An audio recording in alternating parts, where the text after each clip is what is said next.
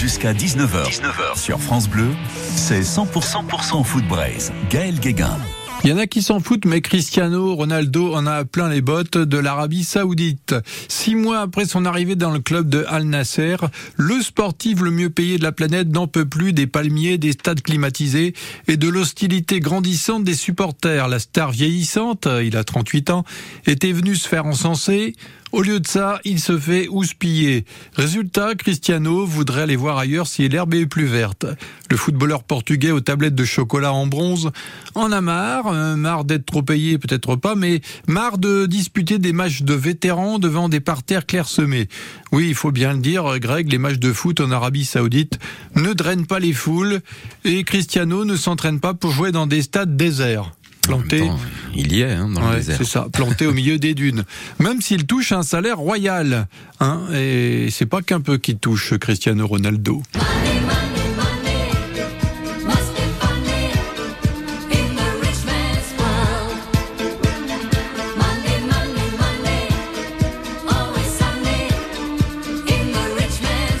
Oui, mais il n'y a pas que la monnaie. Ronaldo encaisse les millions en 2023.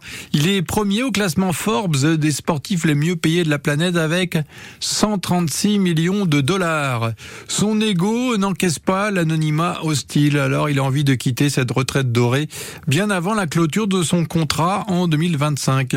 Lui, l'ambassadeur de l'Arabie Saoudite pour une prochaine Coupe du Monde climatisée, n'a pas envie de rester encore mille et une nuits dans un championnat sans enjeu comparable avec ceux qu'il a connus pendant sa carrière européenne. On on va pas le plaindre ici.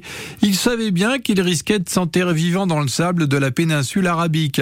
Alors quelle est la morale de cette histoire à part que l'appât du gain ne nourrit pas un homme taillé pour l'ambition sans limite?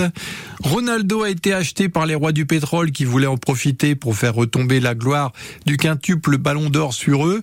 Il était content de voir son portefeuille gonfler encore, mais au final, il admet que son transfert est une des convenues. C'est au pays du chameau roi que Ronaldo a découvert il avait trop roulé sa bosse.